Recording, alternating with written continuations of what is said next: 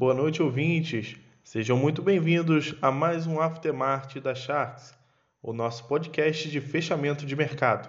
Hoje, dia 14 de janeiro de 2021, iniciaremos com o cenário corporativo. O índice Bovespa fechou em alta de 1,27% aos 123.480 pontos.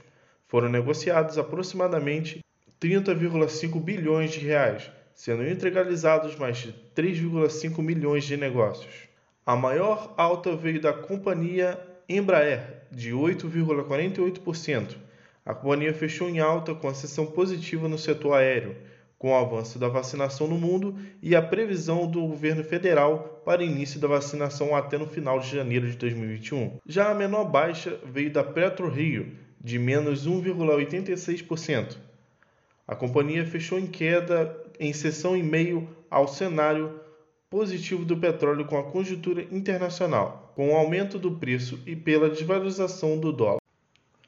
O índice IFIX fecha em alta de 0,11% aos 2.854 pontos, com um volume negociado de aproximadamente de 248 milhões de reais, sendo integralizados um pouco mais de 185 mil negócios. A maior alta veio da SADI 11, de 2,11%. Esta alta pode ser explicada pelo relatório gerencial emitido hoje. Nesse relatório, fornece informações de ações futuras do fundo, com indexadores focados em DI, mas com a sequência desta taxa ao longo de 2020. A gestão achou melhor ampliar seus CRIs para indexadores de inflação tornando o fundo indexado à inflação IDI e CDI, tornando o mais resiliente ao mercado. A maior baixa veio da OULG11, de menos 3,45%, depois de ontem, onde este fundo teve a maior alta com 3,91%, hoje fecha com a maior baixa. Esta baixa pode estar vinculada com a notícia divulgada hoje onde o grupo de caminhoneiros marcou para 1 de fevereiro uma paralisação nacional da categoria. Este ato é uma tentativa de pressão ao governo Bolsonaro para fiscalizar transportadores com relação aos direitos trabalhistas e a revisão da resolução da ANTT. Sendo um fundo de logística, ficam dependentes das transportadoras, podendo assim afetar o fundo de forma direta. Após um dia de ganhos que compensaram as quedas de ontem, o mercado fecha com um olhar positivo no aguardo do plano de estímulo financeiro para a economia americana, revelado pelo presidente do, eleito dos Estados Unidos, Joe Biden.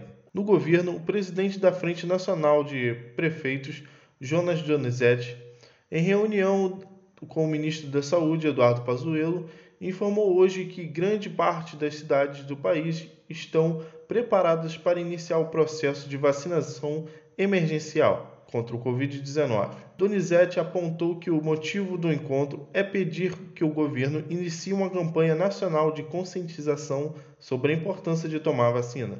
Após a revista Veja noticiar que o atual presidente do Banco do Brasil poderia deixar o seu cargo, Secretaria de Imprensa da Presidência da República anunciou que o presidente Jair Bolsonaro pediu ao ministro da Economia, Paulo Guedes, o pedido de demissão de André Brandão.